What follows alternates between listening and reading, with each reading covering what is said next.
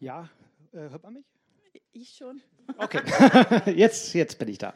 Ja, herzlich willkommen äh, zur Lesung von Mareike Fallwickel aus Die Wut, die bleibt ähm, in der Stadtbibliothek Stuttgart. Es freut mich, dass Sie so ja, zahlreich erschienen sind. Das Warum- spricht für die Autorin. Bist du überrascht? Nein, es ist einfach schön. Es freut mich. äh, Mareike Fallwickel liest heute tatsächlich zum zweiten Mal hier. Sie war mit ihrem letzten Roman oben. Äh, heute darf sie unten lesen, auch weil es einfach zu voll ist. Insofern alles richtig gemacht, würde ich sagen.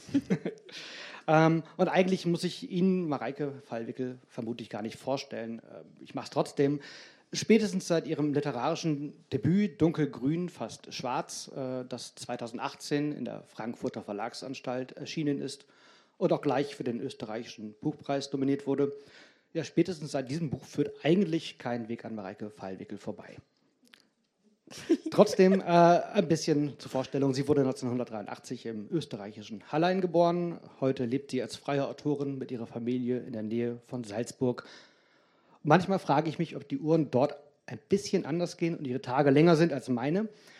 Äh, denn Mareike Fallwickel hat äh, mit Das Licht ist hier viel heller nicht nur bereits 2019 ihren zweiten literarischen Roman vorgelegt und in diesem Jahr mit Die Wut, die bleibt, ähm, ich denke, man kann es nicht anders sagen, das Buch der Stunde geschrieben. Ähm, Mareike Fallwickel ist zugleich auch als Literaturvermittlerin wahnsinnig aktiv. Sie stellt am laufenden Band auf ihren Kanälen auf Instagram und auf ihrem Blog äh, Romane vor, vorwiegend mit Fokus auf ähm, ja, weibliche Autorinnen. Äh, Autorinnen. und das macht sie stets mit Haltung, mit Überzeugung und auch mit ihrem ja, ganz eigenen Witz. Mareike und ich kennen uns schon ein paar Jahre und äh, wir tauschen uns regelmäßig über unser Schreiben aus. Und äh, darum weiß ich sehr gut, wie schnell sie ist. Und dabei trotzdem ist sie trotzdem, ja, wenn man die frühen Entwürfe liest, sofort on point. Man, ich habe die ersten Seiten gelesen von diesem Roman und die sind gar nicht so anders als das, was Sie jetzt hier lesen können. Und ähm, es gibt eine Frage, die ich Mareike Fallwickel jetzt nicht stelle und die sie vermutlich schon öfter gehört hat, als sie lieb ist. Und die Frage ist, Mareike Fallwickel, Sie haben ja auch zwei Kinder. Wie schaffen Sie das?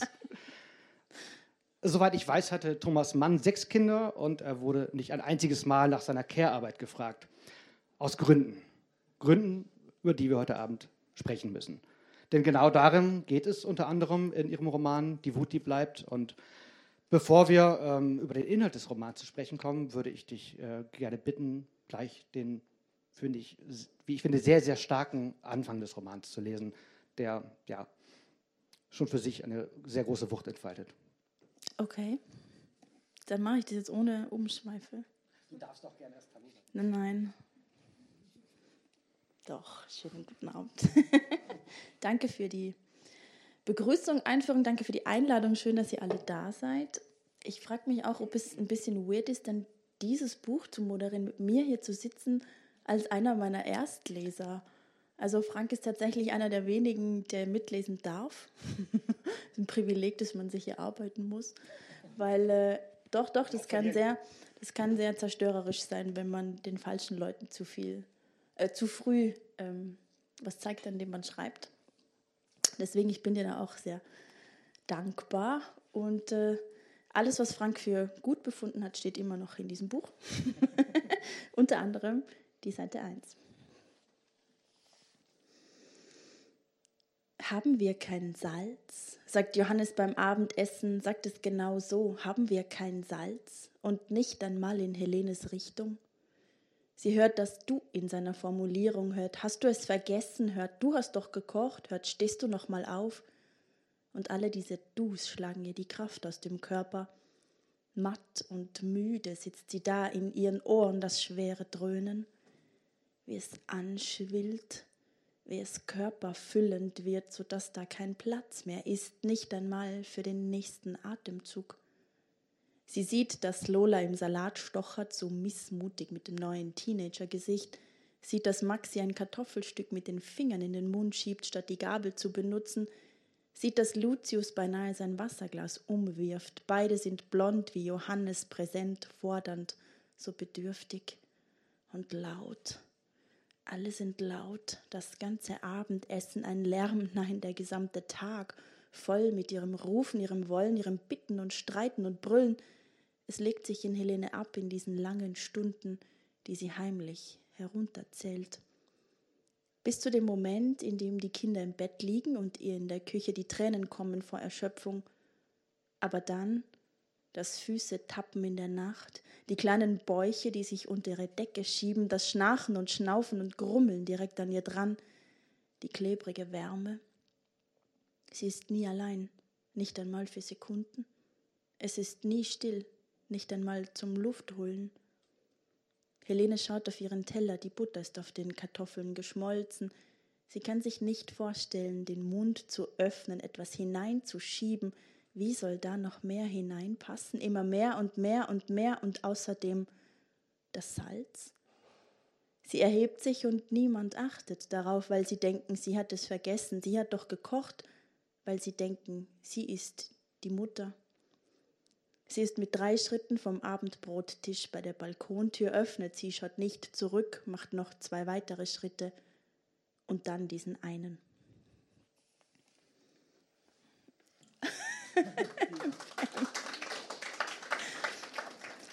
es ist mal wieder ein Wohlfühlbuch geworden.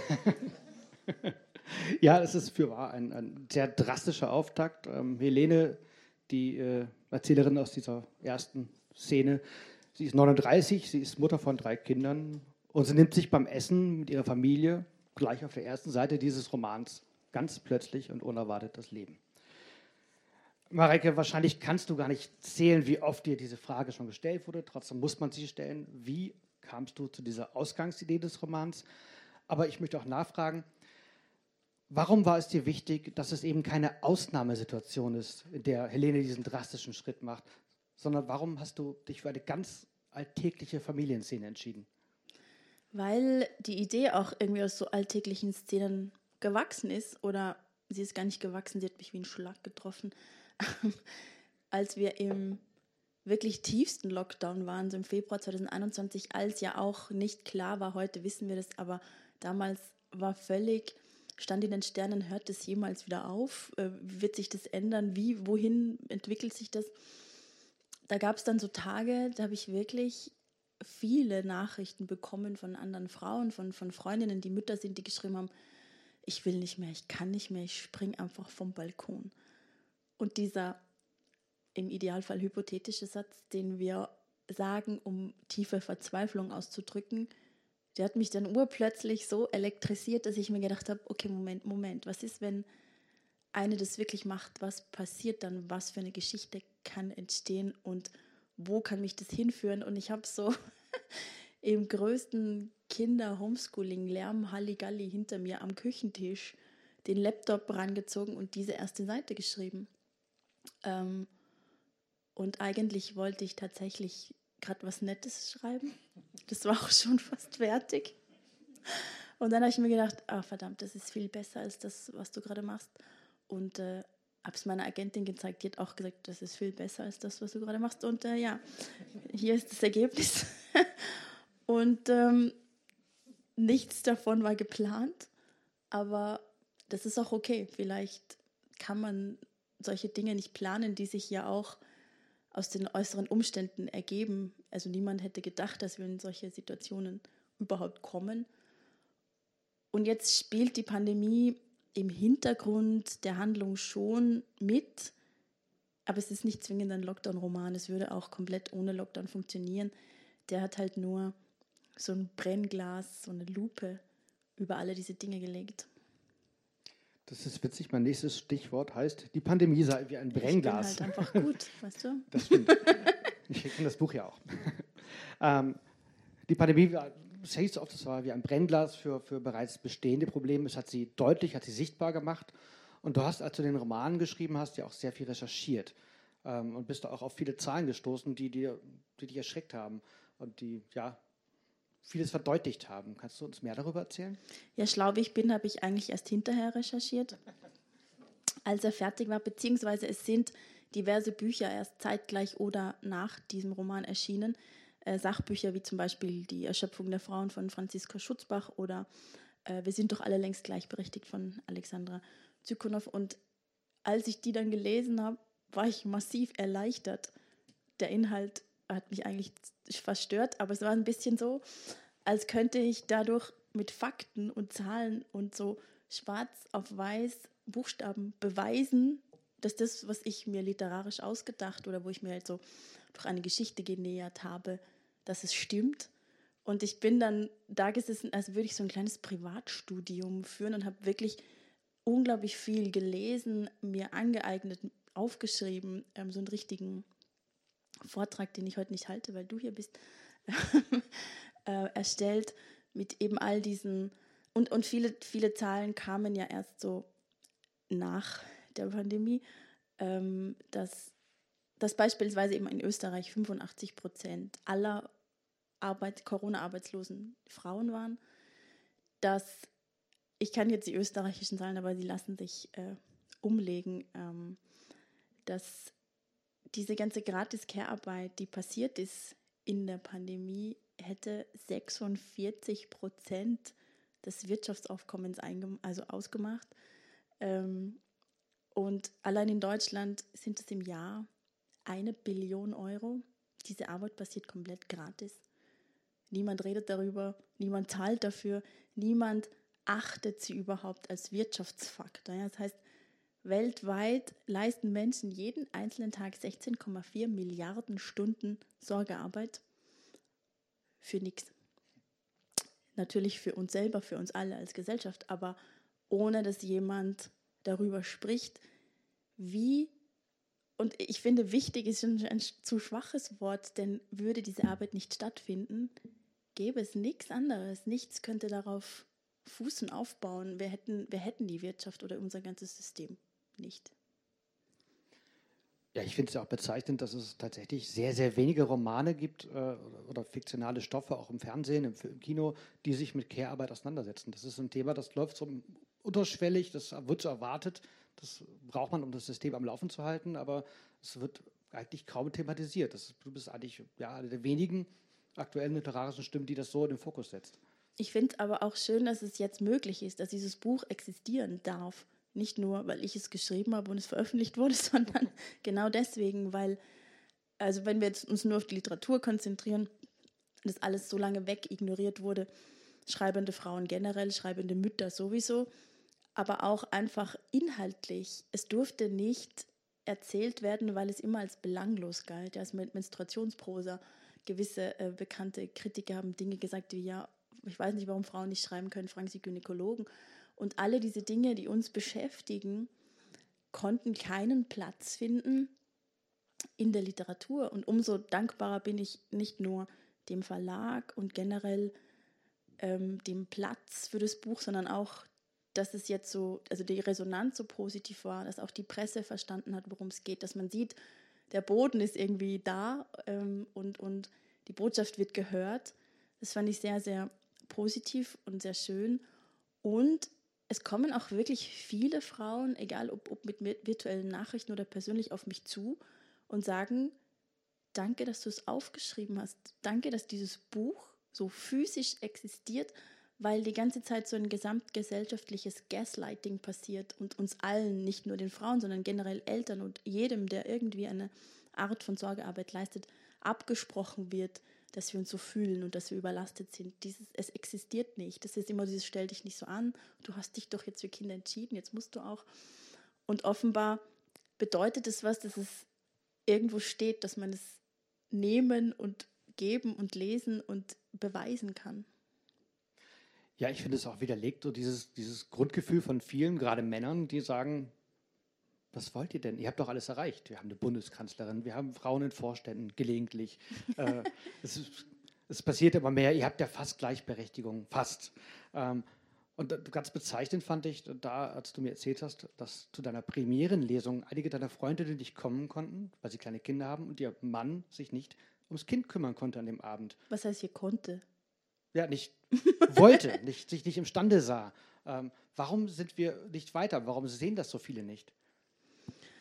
Ah ja. Aus so, so vielen Gründen und ähm, alle die, also alles, alles, womit wir im Moment Geschlechterrollen verknüpfen und wie wir Mädchen und Jungs von Anfang an sozialisieren, führt genau dahin und macht es uns unglaublich schwer, das aufzubrechen.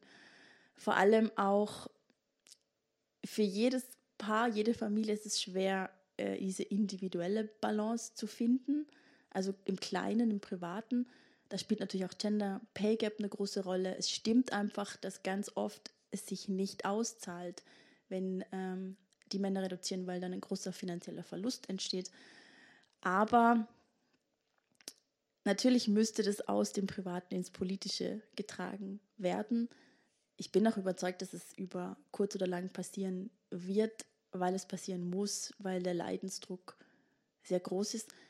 Schwierig ist aber aufzuzeigen, dass es kein Männer gegen Frauen ist. Es wird oft so gebrandet, es wird ganz, ganz gern so hingestellt, generell so Wörter allein wie, wie Feminismus und Emanzipation haben so ein bisschen inzwischen ähm, einen ausgehöhlten Wert, weil sie einfach so mit ist gleich Männerhass ähm, hingestellt werden. Und das ist schwierig und es ist schade, weil es dadurch den Diskurs erschwert und auch so fast unmöglich macht, Männern zu zeigen und, und zu erklären und ähm, zu beweisen, dass es für alle besser wäre, wenn wir zusammenhalten und zusammenarbeiten.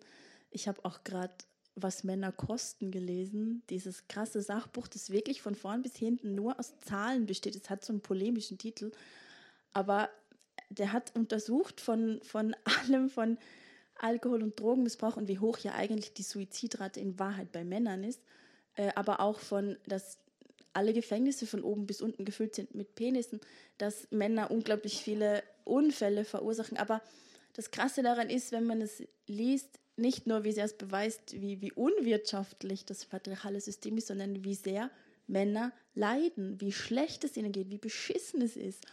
Und dass sie es aber nicht sehen und dass es so schwer ist es ihnen oder auch den Frauen generell aufzuzeigen, ey Leute, warum bemühen wir nicht, nicht alle gemeinsam darum, dass es uns besser geht? Aber ja, ähm, ich zumindest bemühe mich darum, dass irgendwie die Möglichkeit entsteht, darüber zu reden. Deswegen, ja, das, was ich tun kann. Ich finde, du hast das im Buch auch wahnsinnig geschickt konstruiert, das Thema. Ähm, für die, die es noch nicht kennen, ähm, Helenes Selbstmord reißt natürlich eine, eine, sehr große Lücke in diese Familie. Ähm, Helene war die tragende Wand in der Familie, äh, sie hat alles zusammengehalten. Doch anstatt jetzt die Statik äh, neu zu gestalten, die Lasten vielleicht anders zu verteilen oder dieses System überhaupt mal zu ändern, wird Helene von ihrem Mann Johannes einfach ersetzt durch eine andere Frau. Ähm, erst ist es natürlich seine Mutter, die hilft, die ist alt und krank, kann nicht so richtig, wie sie sollte oder müsste in seinen Augen. Ähm, äh, dann ist es Helenes beste Freundin Sarah, die eigentlich aus, aus Nächstenliebe, aus, aus Trauer, ähm, Schuldgefühl Schuldgefühlen auch, ja, versucht, okay, ich versuche jetzt dieser Familie ein bisschen zu helfen, den Kindern meiner besten Freundin. Ähm, und sie wird immer schneller unverzichtbar in dieser Familie. Sie wird, sie wird eigentlich mit Haut und Haaren von ihrer Familie und den Kindern, die gar nicht ihre sind, aufgefressen. Aber darüber reden wir gleich, denn ich möchte zuerst mit dir über Johannes reden, weil du sprachst auch gerade über Männlichkeit und ähm, denn natürlich muss Johannes weiter arbeiten, er muss Geld verdienen für die Familie, aber er macht es sich eben auch sehr, sehr bequem. Und mich würde interessieren, wo du das größere Versagen siehst. Äh, bei Johannes, der Sarahs Selbstlosigkeit, ihre Schuldgefühle ausnutzt, oder bei, bei der Gesellschaft, die, äh, in der die Rollen klar verteilt sind und die Johannes, zumindest wie er glaubt, gar keine andere Wahl lässt, als arbeiten zu gehen und die Kinder ja, den Frauen zu überlassen. In diesem Fall Sarah. Ich also zum einen, ich, ich möchte Johannes immer verteidigen. Ich habe das Gefühl, ich bin die Einzige, die das tut. Alle sind immer unglaublich wütend auf ihn und sagen so Sachen wie, warum stiehlt er sich aus seiner Verantwortung? Ich sehe das nicht, so gerade in der Szene, die ich dann demnächst, wenn du mich lässt, lesen werde. Ähm, wird, es ist es so im Kleinen, ähm, was im Großen dafür steht, er kann nicht physisch anwesend sein, um sich um diese Kinder zu kümmern.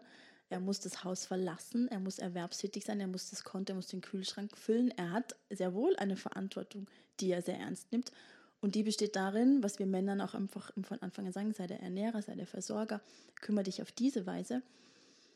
Und wir haben ein System geschaffen, das uns nicht ermöglicht, uns gleichzeitig zu kümmern und Geld zu verdienen, weil wir Care-Arbeit nicht bezahlen aufgefallen ist es eben auch durch die Pandemie, als diese ganzen Betreuungsmöglichkeiten weggefallen sind und man auf einmal gemerkt hat, naja, wenn sich das so spießt und wenn man einfach nicht gleichzeitig alles machen kann, wenn man nur einen Körper hat, vielleicht ist diese Idee, Kinder zu kriegen, sie anderen Menschen zu geben, die erwerbstätig sind, indem sie auf meine Kinder aufpassen, damit ich woanders erwerbstätig bin, damit ich diese Kinder überhaupt ernähren kann. Vielleicht ist es eine Scheißidee. Und natürlich gäbe es ja unglaublich viele andere Möglichkeiten und diese Ideen sind auch nicht neu. Es gab in den 70ern sogar eine internationale Debatte Lohn für Hausarbeit. Es gab schon in den 50ern in der DDR, man möge mich berichtigen, ähm, einen, einen bezahlten Tag im Monat für Hausarbeit. Es gäbe zahllose Ideen. Man könnte einen Fürsorgetopf einrichten. Ja, jeder von uns zahlt da ein kleines Geld im Monat ein, wie wir das auch bei anderen Dingen tun. Und wenn ein Mensch, aus welchem Grund auch immer, Sorgearbeit leisten muss, wird es daraus bezahlt. Es könnte sowas wie, in Österreich heißt das Kurzarbeit, dass der Staat das ausgleicht, wenn du weniger arbeitest, was auch die ganze Zeit in den Lockdowns passiert ist, nicht aber für Eltern. Also es gäbe zahllose Möglichkeiten, die man vor allem, manchmal kommt es einem so absurd vor, oder wenn man sagt, was wäre mit verpflichtender Teilzeit einfach für alle Menschen, egal welchen Geschlechts, und sie machen Erwerbsarbeit, sie machen Care-Arbeit, sie machen vielleicht kulturelles, soziales Engagement. Womit trägt eigentlich ein Mensch mit seiner Zeit zur Gesellschaft bei? Und wir finden es dann immer so, um Gottes Willen, wie soll das gehen? Man kann die Leute ja nicht zwingen, weil wir nur kapitalistisch denken und weil wir nur die Erwerbstätigkeit als wichtige Arbeit einstufen. Natürlich wäre es aber möglich und ähm, ich glaube, manchmal möchte ich ja doch ein bisschen hoffnungsfroh sein, ich glaube, es wird sich auch dahin irgendwann entwickeln, weil wir sonst einfach alle draufgehen. Ja, ich, glaub, ich habe auch den, den, Eindruck, dass die Lunte von beiden Enden abbrennt, weil in der Pflege ist ja dieselbe Situation, ja. wenn man Eltern pflegen muss oder Kranke. Ähm, das, fehlt überall an, an Möglichkeiten. Und ja. Ähm, wir waren bei Helenes beste Freundin Sarah. Mhm. Wo steht sie in ihrem Leben? Wer ist Sarah? Hm. Was ist der Unterschied zwischen Helene und Sarah? Sarah ist so lieb. Sarah hat keine Kinder. Sarah ist Ende 30. Sarah schreibt äh, Krimis, hält sich für ähm, emanzipiert, weil sie finanziell unabhängig ist. Hat sich so einen Typen eingetreten, der zehn Jahre jünger ist. Das war so ein, also die sind gemeinsam in den Shutdown rein und irgendwie haben beide vergessen, dieses überlange Date zu beenden und Jetzt ist es ein bisschen problematisch, weil der einerseits so ihr Ego ein bisschen boostet, weil er halt zehn Jahre jünger ist und irgendwie ganz geil, aber gleichzeitig ist es halt schwierig. Sie ist Ende 30. Man kann es drehen und wenden, wie man will. Das biologische Zeitfenster schließt sich so langsam. Und dann komme ich und schmeiße sie in eine fremde Wohnung, also fremd, fremde Wohnung rein und lasse sie lauter Dinge tun, die man schon nicht tun will, wenn man sie tun muss, wenn es die eigenen Kinder sind und es sind aber eben nicht die eigenen Kinder. Und das hat schon auch richtig Spaß gemacht. Ich habe mir überlegt, wie viel krasser muss das denn sein? Stell dir vor, diese verdreckten Socken überall, das vollgespuckte Waschbecken, diese angekotzten Sachen, alles, alles, ja, diese Haare und dieses Klo. Und dann ist es nicht mal deine Familie. Und ja, da hatte ich ein bisschen Spaß auch ähm, am Schreiben, weil ich Österreicherin bin und ein bisschen böse. Insofern, ich lese das jetzt einfach vor. Das war der Plan.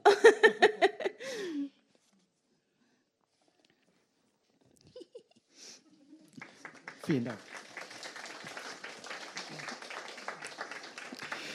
Vielen Dank, Mareike wir haben es im Vorgespräch darüber gehabt und auch während der Pandemie auch oft genug. Es gibt Dinge, die kann, glaube ich, oder können, glauben wir nur verstehen, wer Kinder hat. Äh, diese, diese Pausenlosigkeit, dieses ständige Zerren an einem. Ähm, und plötzlich ist Sarah da so hineingeworfen.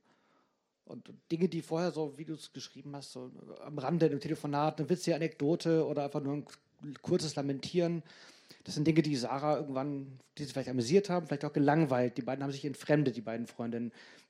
Helene und Sarah. Bringt Sarah das ihrer Freundin jetzt nach dem Tod eigentlich näher? Kann sie sie eher verstehen? Ja, beziehungsweise das Buch spielt natürlich damit, dass man Lebensentwürfe von Frauen nicht aufrechnen kann. Dass man ähm, nicht sagen kann, naja, hier steht die Kinderlose, hier steht die mit den Kindern, was kommt eigentlich unten dabei raus? äh, was wir aber so gern tun und vor allem, dass wir kinderlosen Frauen dann am liebsten auch gleich das ganze Menschsein absprechen, weil was stimmt nicht mit der und dass wir gern so tun, dass eine Frau nur eine vollständige Frau ist, wenn sie Kinder hat. Sie hat sich das aus tiefstem Herzen zu wünschen und wenn sie dann denn welche kriegt, sollen es auch noch bitte glückliche, funktionierende Kinder sein, sonst ähm, hat sie auch versagt. Also alle diese Dinge spielen damit rein und natürlich haben sie sich auch wegen der Pandemie seltener gesehen, plus ähm, diese Comic Relief, ähm, das Helene oft genutzt hat, um überhaupt eine Möglichkeit zu haben, über diese Überlastung zu sprechen. Das ist insofern ein Problem, weil wir das, wenn überhaupt, nur im Rahmen dieser Witzigkeit erlauben.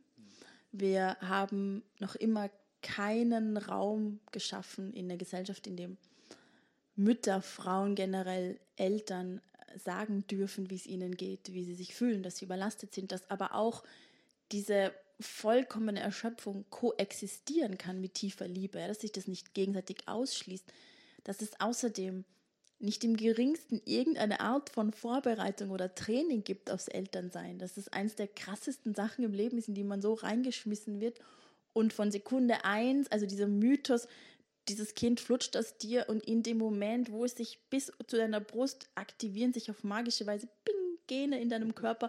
Du weißt, was zu tun ist. Es ist nämlich dein Instinkt, es ist dein Daseinszweck. Du musstest es immer schon wollen, du willst es auch. Es liegt in deiner Natur. Irgendwas wird biologisch aktiviert. It's not gonna happen. Und ähm, wir können, wenn überhaupt, eben nur im Rahmen von, von Witz und Humor drüber sprechen. So, es ist erlaubt, dass man selber lacht und alle anderen auch zum Lachen bringt. Man hat auch zum Beispiel gesehen äh, unter diesem Hashtag Corona-Eltern, was für unfassbare Shitstorms sich da äh, entfesselt haben.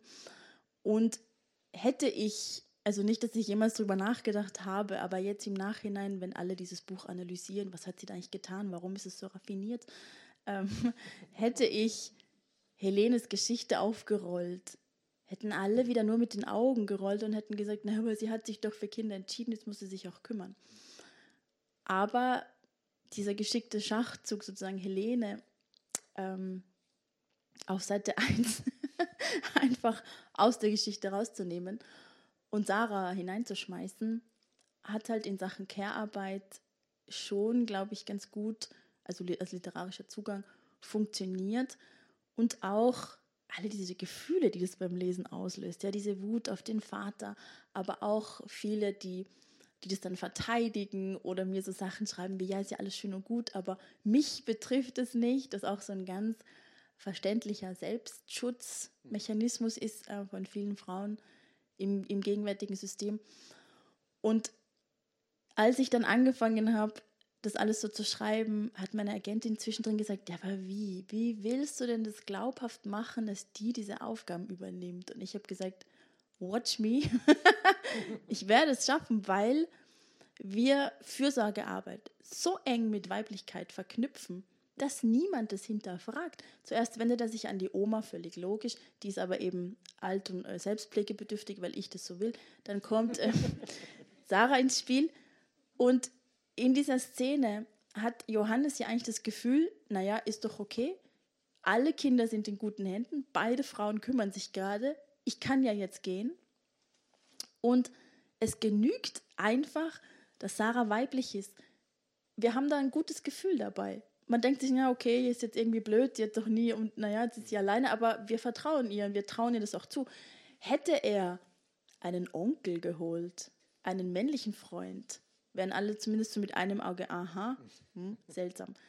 Sprich, das war auch ähm, ein, ein, ein Ziel, das aufzuzeigen. Und Sarah kann mir auch ziemlich leid tun im Roman eigentlich. Sie ist so lieb und so nett und sie wird dann erstmal in diese Situation geworfen und dann wird sie auch noch konfrontiert von Lola. Äh, über die haben wir noch gar nicht gesprochen. Das ist die äh, Teenager-Tochter von Helene und Johannes. Ähm, und Sarah ist, sie ist ja sehr erfolgreich, sehr unabhängig eigentlich als Frau. Ähm, und sie, sie sieht sich schon als Feministin oder als jemand, der sich zumindest im System eingerichtet hat. Das funktionierte für sie alles ganz gut. Ähm, und, und dann steht ihr Lola gegenüber und stellt so alles komplett in Frage an, dass äh, Sarah so geglaubt hat. Und, und äh, steht Lola so ein bisschen für so eine, ja, eine, eine neue Generation von Feminismus für eine aufgeklärtere, selbstbewusstere, ja auch radikalere Generation? Und also was ist so der Unterschied zwischen den beiden? Ähm, mit was konfrontiert Lola Sarah? Lola ist tatsächlich inspiriert von echten jungen Frauen. Ich war mit den anderen zwei Büchern an einigen Schulen. Das ist immer hochproblematisch, wenn ich so eine Einladung kriege, weil Retraumatisierung ohne Ende. Es sieht immer noch gleich aus, es riecht überall gleich. Ich denke mir so, boah. Aber ich gehe dann hin, weil äh, wenn nur ein einziger Mensch in dieser Klasse sitzt, dem das was bedeutet und mir hätte es unglaublich viel bedeutet, wäre da so eine Autorin ähm, gekommen dann mache ich das. Und ähm, ich war halt vorher auch total geprägt von meinem Adultismus. Ich dachte so, ich gehe da jetzt rein, die wird es furchtbar langweilen. Was, was haben die da schon? Irgendwie, die werden sich da nicht damit beschäftigt haben. Die werden sich wünschen, die Stunde wäre vorbei, unterm Tisch am Handy scrollen. Weit gefehlt. Die waren unglaublich interessiert und informiert. Wir haben diskutiert, es geht ja im zweiten Buch auch viel um sexualisierte Gewalt, aber in so Grauzonen. Und es war unglaublich Thema und ich habe gemerkt, die wissen Bescheid, die wissen alles, was ich weiß. Und es hat mich so empört, weil ich mir gedacht habe, ey, die sind 20 Jahre jünger und ich habe mir so mühsam alles angelesen und angeeignet. Es hat so lange gedauert und es war so viel Arbeit. Und gegen meine patriarchale Schulbildung, ich bin in einem Bergdorf aufgewachsen. Die höchste, tollste technische Errungenschaft war ein Faxgerät. Und alles, was nicht im Brockhaus stand, das gab es nicht. Und dann sitzen da diese jungen Frauen und haben Hashtags und das Internet und sind vernetzt und, und wissen so unglaublich viele Dinge. Und ich war so inspiriert und habe gemerkt, ey, Wissen ist nicht so eine Einbahnstraße, wie wir immer tun. So, ey, wir Älteren wissen alles und ihr macht erstmal das, das, das, dann reden wir. Und die waren schon teilweise auch wirklich so und gesagt, hey, wenn das so bleibt, wie es ist in der Gesellschaft, werden wir keine Kinder kriegen, Punkt. Und ich bin dann da so raus und ich dachte, ich will so eine junge Frau schreiben. Ich will so eine junge Frau haben, die alles macht, was wir nicht wollen, dass junge Frauen machen. Und ich will, dass die laut ist und frech und aufmüpfig und fordernd und vor allem auch das so zurückspiegelt, ja, eben dieses educate yourself. Also, weil alles, was Sarah dann eben sagt, ja, so wie ich jetzt gerade gesagt habe, ja, gab es halt nicht in meiner Kinder so, ja, na und, aber jetzt hast du den gleichen Zugriff auf dieses Wissen wie ich. Und ich merke auch, ähm, jetzt ganz viele Lesende, vor allem Mütter oder so, schreiben mir, boah, meine Töchter sind auch so, ich muss jedes Wochenende auf eine Flinter-Demo und wenn ich irgendwas nicht weiß, heißt es, Mama, liest doch erstmal dieses Buch. und ich feiere das so und denke mir, cool. Klar, natürlich sind nicht alle so, ich weiß, aber ich habe schon das Gefühl, dass sich da was bewegt, dass sich da zumindest ein Bewusstsein herrscht, natürlich können auch die Jugendlichen nicht aus der Dynamik raus, ähm, aus den Geschlechterrollen raus, aber auch zum Beispiel jetzt in Göttingen bei diesem Care-Arbeitskongress äh, waren viele AutorInnen, deren Kinder sind schon älter als meine und die haben auch gesagt, boah, was wir diskutieren. Und die werfen mir das an den Kopf. Und die sind dann richtig so. Und die Mädels geben den Jungs Gas und sagen, das ist nicht okay. Und hört auf mit dem Scheiß. Und überlegt euch was anderes und so, wenn, wenn ihr merkt, die alten Wege funktionieren nicht mehr. Und es ist richtig hart. Und dann dachte ich so, wow, okay. Insofern, ähm, das sind die, die Gründe und die Hintergründe, wie Lola entstanden ist. Und deswegen muss es natürlich auch krachen. Also klar, es ist ein Roman, es soll ja auch ein bisschen Konfliktpotenzial und eine Sogwirkung und ein bisschen Spannung haben. Äh, deswegen gibt es da schon einen Clash, weil wir älteren Menschen immer sehr verschnupft reagieren, wenn wir zurückgespielt bekommen, dass wir gar nicht so gut Bescheid wissen, wie wir denken. Und äh, das war eigentlich auch irgendwie ganz, ganz cool zu schreiben, diese Streit, diese Diskussionen, die die zwei da haben, weil Sarah natürlich auch denkt, es spielt ja auch so ein bisschen mit in der Sorgearbeit, dass wir Frauen so sehr vermitteln, nur du kannst es machen, du, die du weiblich bist, du wirst gebraucht hier, das ist deine Aufgabe, dass Sarah sich halt dann auch so fühlt, der an sich denkt, so, so schon ein bisschen stolz auch mitschwingt. Ich werde jetzt in dieser Wohnung für diese drei Kinder gebraucht und dann sagt Lola so am Arsch.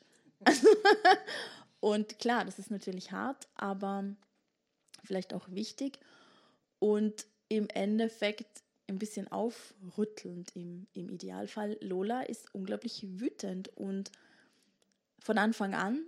Und Sarah ist diejenige, die erst lernen muss, dass sie wütend sein darf. Stimmt, dieses wütend sein darf ist ja auch so ein Thema. Dieses weibliche Wut ist eigentlich verpönt. Also bei, bei, Männern gilt es als durchsetzungsstark, wenn jemand laut wird, wenn er sich, wenn er Karriere macht und einen Ellbogen zeigt. Bei Frauen die sind wenn schwierig. Männer emotional zickig. sind. Genau, Männer sind nicht emotional. Sie sind dann einfach ja. charakterstark, was auch immer. Aber es ist Aber schon sind natürlich auch sehr praktisch. Ich meine, wie perfide. Den ganz, der ganzen weiblichen Bevölkerung schon von, von klein an diese Wut abzuerziehen. Wie unglaublich schlau ist es. Wenn du nicht wütend sein darfst, nie gelernt hast, wütend zu sein, kannst du halt einfach keine Revolution anzetteln. Und ähm, deswegen will Lola eigentlich auch genau das im, im Lauf des Buchs immer mehr eine Revolution anzetteln. Und ich, ich finde auch, also jetzt ist es natürlich noch viel, viel krasser als jedes literarische Werk, das man hier so vorlegen könnte, aber gleichaltrige Mädchen, die gerade im Iran alles anzünden, sprichwörtlich. Das heißt, das ist nicht aus der Luft gegriffen, ja, diese, diese Wut auch, die aus, die aus so jahrelanger Unterdrückung entsteht, aber eben auch bei so, bei so jungen weiblichen Menschen, die einfach sagen so, es reicht jetzt und alles, was, was Lola und ihre Freundinnen dann tun, ist ja auch krass, aber ich meine, es ist ein literarisches Gedankenspiel. Ich weiß, es wäre so in der Liter in der Realität nicht. Und es ist auch das Schöne irgendwie am Schreiben, dass man es durchdeklinieren und ausprobieren kann. Aber das hat schon reale Anknüpfungspunkte. Ja, diese Wut ist ja für Lola auch unglaublich wichtig, als, als Ventil, auch um, um diese Erschütterung, die am Anfang des Romans entsteht, äh, äh, erstmal aufzufangen natürlich. Äh, aber sie ist ja auch am Anfang noch recht unsicher, fühlt sich nicht wohl mit und in ihrem Körper. Sie nimmt ganz stark ab und dann nimmt sie plötzlich Muskelmasse zu und hat plötzlich, ähm, ja, sie hat was gefunden. Ich glaube, da können wir eine kurze Stelle zu hören, oder? Das ja, sie fängt tatsächlich an zu boxen, aus Gründen. und Vielen Dank. Ähm.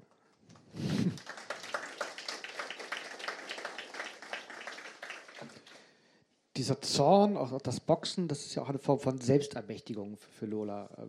Von, von ja, sie gewinnt ja, Macht zurück über sich, über das, was sie tut, über ihre Gefühle. Ähm, aber das, würde sie das alleine schaffen? Ich glaube, es geht ja auch um das, die Gemeinsamkeit mit ihrem Freundin, oder? Das, diesen Zusammenhalt, der sie stärker macht. Ja, in erster Linie geht es schon auch um die physische Kraft, um, um darum, dass diese Mädchen essen sich gegen alle Schönheitsideale stemmen, sich den Raum nehmen, der ihnen nicht zugestanden wird. Und sie stoßen ja dann auch auf ganz viel Widerstand, auf unglaublich viel Fettshaming und alle Probleme, die damit einhergehen. Und es geht auch darum, den öffentlichen Raum zu erzählen, aber indem ich alles umdrehe. Denn auch hier wäre es ja so gewesen, hätte ich so eine klassische Geschichte erzählt, wie Mädchen nachts im Park und so, hätten wir alle so, ja, habe ich 725.000 Mal schon gehört, gelesen. In jedem zweiten Alltagskrimi werden Frauen von unten bis oben aufgeschlitzt. Wen soll das interessieren? Aber in dem Moment, wo dieser Strom an Gewalt, von dem wir so sehr gewöhnt sind, dass er von Frauen Richtung Männern geht, umgedreht wird, löst es so ein tiefes Unbehagen aus. Ich sage dann immer gern, es ist das Patriarchat, es lässt dich herzlich grüßen. Und tatsächlich habe ich ähm, in der Recherche mit so einem Kampfsporttrainer gesprochen und ich habe gesagt, okay, folgendes Szenario. Ich hätte gern vier Mädchen, so zwischen 15 und 18, die sich wirklich die körperliche Masse aneignen, aber auch ähm, das Wissen, wie man überhaupt zuschlagen muss. Können die einem erwachsenen Mann in die Goschen hauen. Und er hat gesagt, ja, das geht. Und dann hat er mir erklärt, wie es geht. Und das Interessante ist, dass alle Männer im Buch sich vollkommen frei und anders als Frauen bewegen. Die gehen eben nachts durch diesen dunklen Park, die gehen durch die finstere Gasse, die gehen durch die Parkgarage. Die rechnen nicht damit, dass ihnen jemand auflaut, schon gar nicht Frauen. Wenn Männer Angst haben müssen, immer nur vor anderen Männern. Sie gehen aber davon aus, wenn überhaupt irgendwas passiert, sind sie selber die Angreifer, nicht die Angegriffenen, schlicht und ergreifend, weil sie einen Penis haben, merken dann aber, dass man damit gar nicht so gut kämpfen kann. Und dass sie sich auf das, worauf sie sich verlassen haben, in der Realität aber nicht in der Lage sind zu kämpfen. Ja? Normalerweise niemand weiß das. Man hat vielleicht einen Haufen Actionfilme gesehen, aber überraschenderweise genügt es nicht, nur auf der Couch dabei gewesen zu sein. Deswegen ähm, sind alle diese Szenen schon auch mit dem Augenzwinkern zu betrachten. Ja, natürlich soll es vor Augen führen, Leute, ihr seid so sehr daran gewöhnt, dass es umgekehrt ist. Und wären es vier Jungs, die das machen würden, alle sagen, naja, okay, aber Jungs, Testosteron und die sind halt so, es verwechselt sich. Und dann wäre das total normal. Es ist aber nicht normal in keinster Weise bei niemandem. Und letztlich natürlich, klar, ähm, sie haben eine Bande gebildet. Sie sind mehr als eine. Sie sind zu viert, sie sind verbündet, sie halten zusammen, sie machen das gemeinsam und haben so eine ganz tiefe neue Schwesterlichkeit dadurch, die aber eigentlich, wenn man genauer hinschaut und sich so ein bisschen durch die krassen Sachen durchwühlt, immer wieder aufblitzt. Also diese weibliche Verbundenheit, die gibt es ja letztlich auch zwischen Sarah und Lola. Das ist, wenn wir so viel über Konflikte geredet haben, auch ähm, vielleicht betonenswert. Und das schimmert auch immer durch. Und das ist für mich tatsächlich der rote Faden.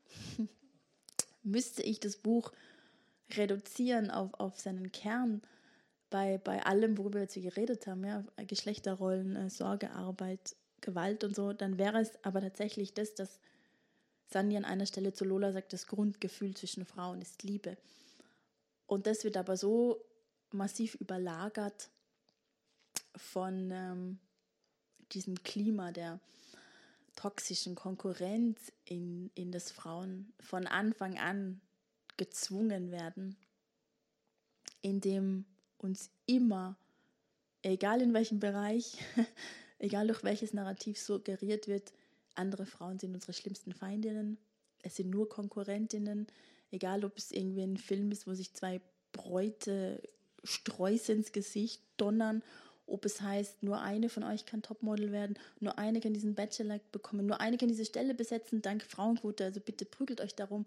Alle diese Bitchfights sind real, aber sie sind natürlich erzwungen, man nennt es auch Later Violence, es ist sehr praktisch, wenn es ist nicht wirklich eine Minderheit, aber alle, die marginalisiert sind, unterdrückt werden, sich gegenseitig bekämpfen, muss der andere fast nichts mehr machen, die erledigen das ja schon selber. Insofern es ist wahnsinnig schwer. Frauen hassen Frauen genauso, weil wir einfach so aufwachsen und äh, das nicht hinterfragen.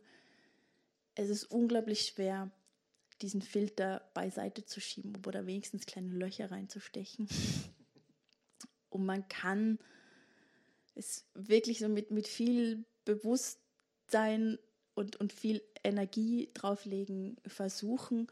Ich bin auch überzeugt, dass jede Frau das in, in ihrem Bereich nicht unbedingt nur beruflich, auch in, in allen anderen Belangen machen kann. Es gibt Frauen, die das tun. Es gibt Frauen, die andere nicht klein machen, sondern versuchen, mit auf die Bühne zu holen, zu pushen, zu unterstützen, zu supporten.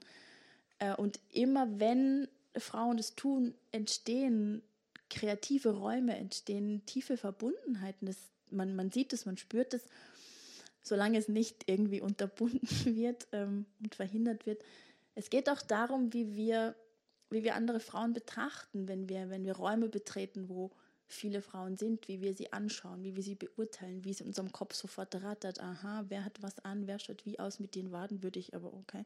Und wie wir hinterher über sie reden, wie wir denken, das ist, sind so Muster, die uns gar nicht auffallen, weil wir so wahnsinnig dran gewöhnt sind man kann versuchen, es zu durchbrechen ähm, und vor allem auch sich selber bewusst zu machen, es sind gar keine Feindinnen, surprise. Ich werde auch ganz oft so angeredet, so, ja, spinnst du eigentlich? Was ist mit dir? Ständig hältst du Bücher anderer Frauen in jede Kamera. Das sind doch deine Konkurrentinnen. Was ist denn, wenn jetzt jemand das Buch von denen kauft und nicht deins? Gut so, denn ganz ehrlich, wenn die Leute einfach prinzipiell mehr Bücher von Frauen lesen, schlafe ich besser. Es ist egal, ob es mein Buch ist oder ein anderes. Ich empfehle die wirklich mit so gutem Gewissen, weil ich weiß, diese Frauen gehören mit mir auf die Bühne und sind nicht meine Feinde und ich verliere nichts, sondern wir gewinnen alle gemeinsam, indem wir, indem wir ähm, so ein Bewusstsein dafür schaffen. Und es sind vielleicht kleine Sachen und kleine Bereiche, aber wenn es andere Frauen inspiriert, in ihren Bereichen auch so zu handeln oder es zumindest zu versuchen, ich weiß, es manchmal verhindern es die Strukturen, dann kann sich da schon was bewegen. Und ich finde, Lola ist da in aller Radikalität auch ein gutes Vorbild.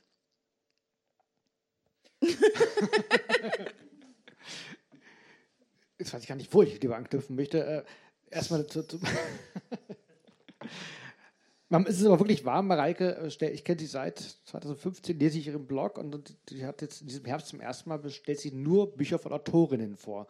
Ähm, also ausschließlich, oder? Das ist gar nicht das erste Mal, ist schon ne? schon, so. Schon länger. Ja, aber du Fokus? fragst du mich einmal so, ja, und dann, dann fällt mir das immer erst auf. Weil eigentlich ist es mir so passiert. Und inzwischen ist es so, dass ich Buchhandlungen gehe, mir die Bücher anschaue und mir denke, ach ja, Männer schreiben ja auch.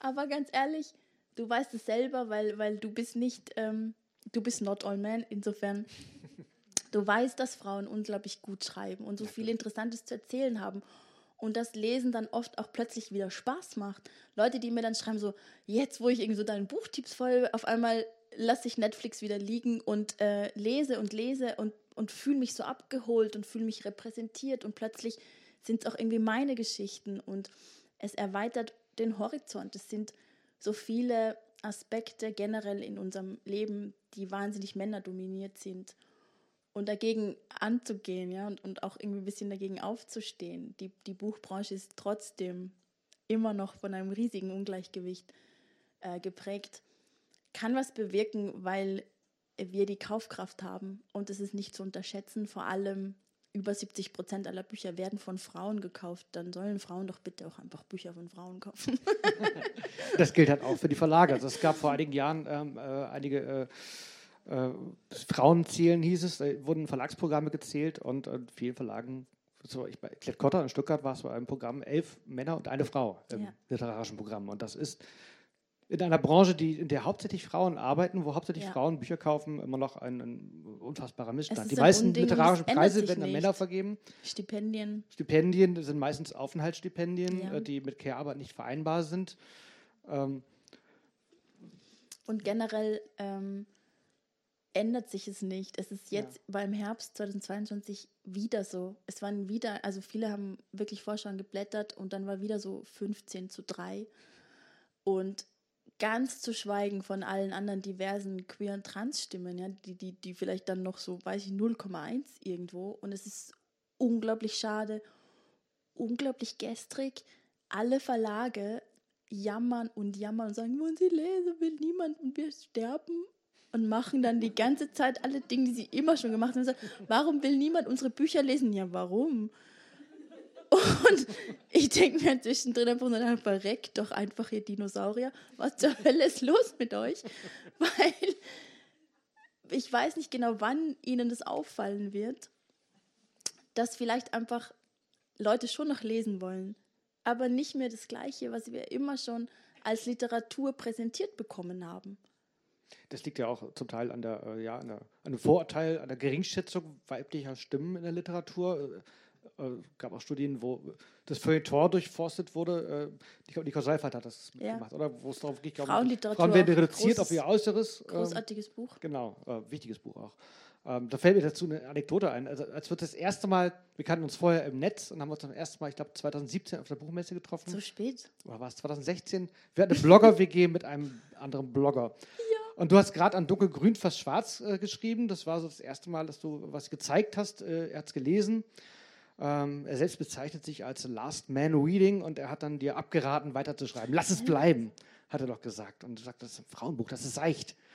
Und mir hat gesagt, das, das wird nichts, die kann das nicht. Du sitzt hier, er liest nicht mehr, er ist auch nicht mehr, kein Blogger mehr, aber, ähm, aber du bist hier. Ich habe damit nichts zu tun. aber, aber wie oft, wie oft ging dir das in diesem Betrieb schon so? Diese, diese Geringschätzung, die ja auch manchmal durch die Hintertür kommt und dann gar nicht böse gemeint ist, aber vielleicht einfach doch so, so ist, sie, ist, sie das nicht, ist sie nicht böse gemeint? Bei ihm ist alles böse gemeint, aber ja, Also die, die prägt natürlich alles. Sie ist vorhanden ähm, und erschwert ganz viel. Und ich finde es so unglaublich schade, weil diese Stimmen fehlen. Ich habe jetzt auch gerade angefangen mit Tilly Olsen, das jetzt ganz neu im, Aufbauverlag kommt, das auch wirklich was fehlt heißt.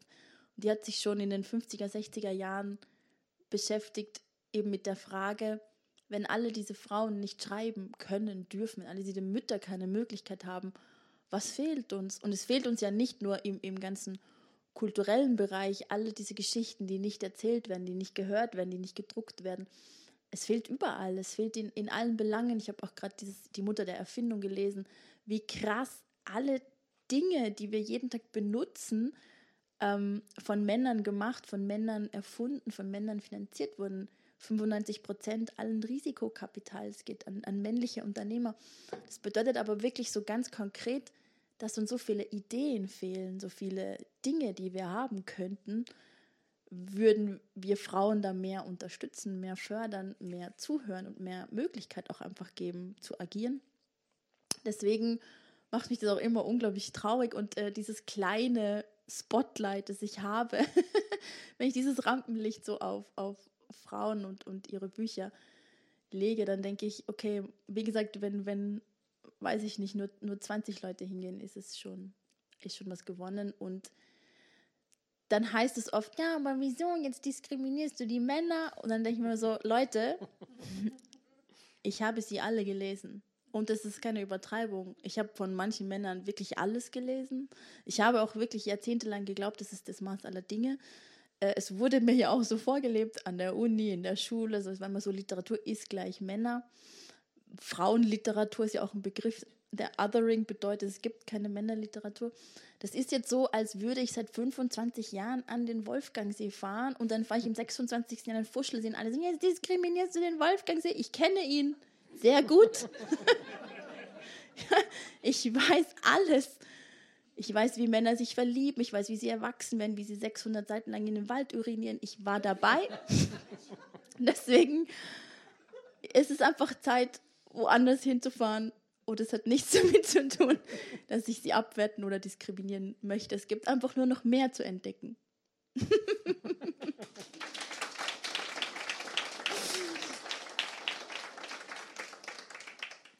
Ich glaube, man muss sich da auch so ein bisschen selbst umprogrammieren. Also mir ging es so, als ich, ich habe als Schüler auch nur männliche Stimmen gelesen, im Studium auch nur männliche Stimmen serviert bekommen. Habe mir das dann durch das Bloggen eigentlich, dass ich mich mit Gegenwartsliteratur befasst habe, mit Indie-Verlagen, mit anderen Stimmen, plötzlich gemerkt, dass, da, dass ich so viel verpasst habe. Mittlerweile lese ich tatsächlich mehr Frauen als Männer. Dann ist es ähm, auch eine Offenbarung irgendwie, ja. oder? Ein guter Freund von mir, der, der hat deine ersten Mal Bücher gehasst, wirklich. Auto. Äh, ich mag ihn sehr gern. Der hat das Neue gelesen, trotzdem. Und fand das so toll, dass das seine Tochter als Teenagerin hingelegt hat. Das musst du lesen, das musst du wissen, bevor du erwachsen wirst. Also ich glaube, es gibt noch Hoffnung, aber es dauert. Ja. Ähm, aber es kommen jetzt auch oft, also Spiel äh, letzte Woche, vor zwei Wochen, habe ich bei mir zu Hause gelesen, in meinem kleinen Heimatstädtchen. Es war ein einziger männlicher Zuhörer anwesend, der war ungefähr 15. Und er kam dann, hat sich das Buch signieren lassen und gesagt, als erstes zwinge ich meinen Vater, dass er es liest. Und ich dachte so, okay. Und mir hat auch einer geschrieben, ich bin 18, ich habe dieses Buch, also ein Mann, ich habe es in zwei Tagen inhaliert. Ich verstehe jetzt die Frauen in meinem Leben so viel besser. Und als nächstes habe ich sofort meinem besten Freund gegeben und gesagt, du musst es lesen. Es gibt ein Bewusstsein dafür und es gibt Männer generell, es gibt, ich werde auch immer dann so oft gefragt, wie kommt denn das Buch bei Männern an? Lesen Männer das Buch? Verstehen Männer das Buch? Und man denkt, ey, wie sexistisch ist das jetzt schon wieder? Mhm. Ich meine, Surprise, Männer können lesen. Es gibt auch Männer, die lesen. Es gibt auch viele Männer, denen alle diese Dinge bewusst sind. Es gibt viele Männer, die dieses Buch feiern. Du gehörst dazu, ich danke dir. Und auch, die sich ja auch ganz, die ganz gern anders leben würden aber komplett am System scheitern. Und ich finde, die Frage allein birgt ja schon in sich, wie, wie unterschiedlich wir Geschlechter betrachten. Ja, dass wir jetzt überhaupt, dass Leute dann zu mir sagen, so, du musst dafür sorgen, dass Männer sich mit dem Buch mehr wohlfühlen. Und ich sage dann so, übrigens fühlen sich Frauen damit auch nicht wohl. Generell mit all diesen Themen, die unser Leben bestimmen. Aber man macht sich Sorgen. Um die männliche Leserschaft. Man will, dass es ihr gut geht. Man will, dass die sollen es schon ein bisschen gemütlich haben. Und wir haben ja auch Verständnis für die zarte Männerseele. Und ähm, wie krass ist das dann? Aber die Männer sind da und die, die machen auch mit. Und es gibt wirklich viele, die, die unglaublich positiv darauf reagieren, egal wie alt. Es war auch gestern in Augsburg ähm, ein über 70-jähriger Mann, der anscheinend immer in die Buchhandlung kommt und Sachen sagt so, ja, ich hätte gern was zu dem und dem Thema und so. Und wenn ihm dann was hingehalten wird, sagt er, ja, aber ich lese nur Frauen. und er so, Manchmal musst du das Publikum gucken. Aber ich glaube, das ist hier relativ ausgewogen. Ja, heute ist, heute tatsächlich. Ist, heute sind ganz Stuttgart ist wirklich woke. Oder es sind vielleicht die mitgeschleppten Männer, man weiß es nicht. Aber es ist tatsächlich wahr, man fühlt sich nicht wohl, wenn man dieses Buch liest. Ich glaube, weder als Frau noch als Mann. Also ich, ich glaube, dass wir vieles richtig machen zu Hause, aber wenn man das dann liest, weiß man, es ist nicht genug. Es gibt immer noch Dinge, Mental Load, die kleinen Dinge, die im Hintergrund laufen, die man nicht auf dem Schirm hat oder haben sollte. Ähm, ja, gleichzeitig finde ich, es wichtig. Finde ich das so schwer, weil du sagst Mental Load und, und ich weiß, dass, dass du das sehr, sehr gleichberechtigt machst und dich sehr viel kümmerst. Aber es gibt so viele Dinge, von denen Männer einfach nichts wissen und wie schwer ist es, ihnen das zum Vorwurf zu machen. Also wirklich ein Mann, der ja von klein auf ferngehalten und abgeschirmt wird von dieser Care-Arbeit. Das macht die Mama, das macht die Oma. Du musst dich nicht kümmern, spiel auch bitte nicht in der Puppenküche, weil wer weiß, was mit dir passiert. Und ähm, später dann ist dieses große Wundern, ja, warum beteiligen sich jetzt diese Männer nicht? Aber wenn ich mir vorstelle, ich mache den ganzen Tag Erwerbsarbeit und ich komme nach Hause, dann werde ich nicht sagen, übrigens, von dieser Arbeit, von der ich nicht weiß, dass sie existiert, über die niemand spricht, die komplett abgewertet, nicht bezahlt wird und von der ich einfach keine Ahnung habe, dass sie existiert, bitte teil mich ein, hier bin ich. Prinzipiell schwierig. Und dann passiert aber einfach auch dieser, dieser permanente Frust und Streit, ja, und diese, sie ist so unsichtbar, diese Arbeit, dass es schwer ist, sie zu erklären, dass es sie zu zeigen. Entweder streitet man dann die ganze Zeit, versucht es in die Waagschale zu werfen, bei mir merke ich das immer, wir sind, wir sind auch so wirklich 50-50 schon immer von Anfang an. Aber wenn ich wegfahre, so wie jetzt, für länger, hinterlasse ich meinem Mann Listen. Ich schreibe Sachen auf und immer dann merken wir, verdammt, wie viel Mental Load hängt eigentlich noch an mir? Weil ich dann schreibe so Mittwoch, das, das, das, die und die Uhrzeit, wer muss wann wo sein. Das sind aber alle diese Tabs, die ich permanent immer offen habe. Und er muss es halt jetzt übernehmen, weil ich weg bin. Und dann das hilft manchmal ein bisschen, dass man es sichtbar machen kann, indem man es aufschreibt. Dann liegen halt da schon mal drei DIN A4 Seiten auf einmal.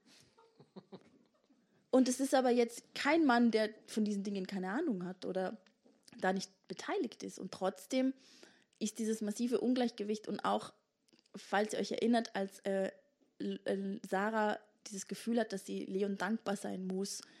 Man nennt es Ökonomie der Dankbarkeit, dass Frauen auch vor allem in gleichberechtigten Beziehungen trotzdem immer noch so viel mehr machen, weil sie sich dann nämlich denken, naja, jetzt hat er ja sich ja schon um die Kinder gekümmert, jetzt kann ich ihm nicht auch noch sagen, er soll doch bitte den Geschirrspüler bla. Da machen sie es oft selber. Und man weiß auch, wenn Care-Arbeit geteilt wird, dann sind es ganz oft Aufgaben, die Männer übernehmen, sind sehr selbstbestimmt und auf längere Sicht einteilbar. Das ist zum Beispiel dann so die Glühbirne wechseln, den Rasen mähen, die Garage aufräumen, solche Dinge, Finanzen, Versicherung. Es muss alles gemacht werden, es gehört dazu, aber halt irgendwann. Während Frauen ganz oft diese ersten sehr fremdbestimmten und sehr ähm, zeitlich eingeschränkten Bedürfnisse, ich habe Hunger, Mama, meine Hausaufgaben muss man dies, dies, das. Und die Papas machen halt ganz oft die geilen Sachen. Ja? Die Papas gehen mit den Kindern ins Schwimmbad, in den Wald, die Mamas helfen beim Lernen und putzen das Klo. Das heißt, selbst wenn es gleichberechtigt vermeintlich aufgeteilt ist, ist es immer noch so, dass die größere äh, äh, Belastung und Dinge, die mehr erschöpfen, mehr Energie fressen, an den Frauen hängt. Ja, genau deswegen ist das Buch auch so wichtig, dass diese Dinge auch mal ja, benannt werden, dass sie klar werden und ich glaube auch, wenn wir in die Welt gucken, wenn wir gucken, was gerade im Iran passiert, wenn wir sehen, wie in den USA Rechte beschnitten werden, die wir längst für sicher gehalten haben, ähm, ich glaube, Frauen können nicht radikal genug sein. Und ich glaube, es braucht mehr solche Bücher. Und sie müssen oh, vielleicht sogar noch radikaler werden. ähm, aber ich glaube, wir wollen noch eine Stelle lesen. Ähm, ja, jetzt sind wir von der Schwesterlichkeit wieder ein bisschen weg. Gell? Das ist nicht zu lang Die machen. Brücke, die wir uns, was? Wir wollen vielleicht mal Fragen hören oder lies vielleicht noch Die wir uns, die wir uns gebaut haben.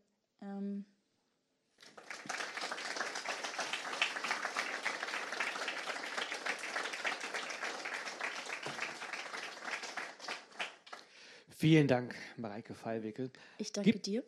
Gibt es denn Fragen aus dem Publikum? Achso.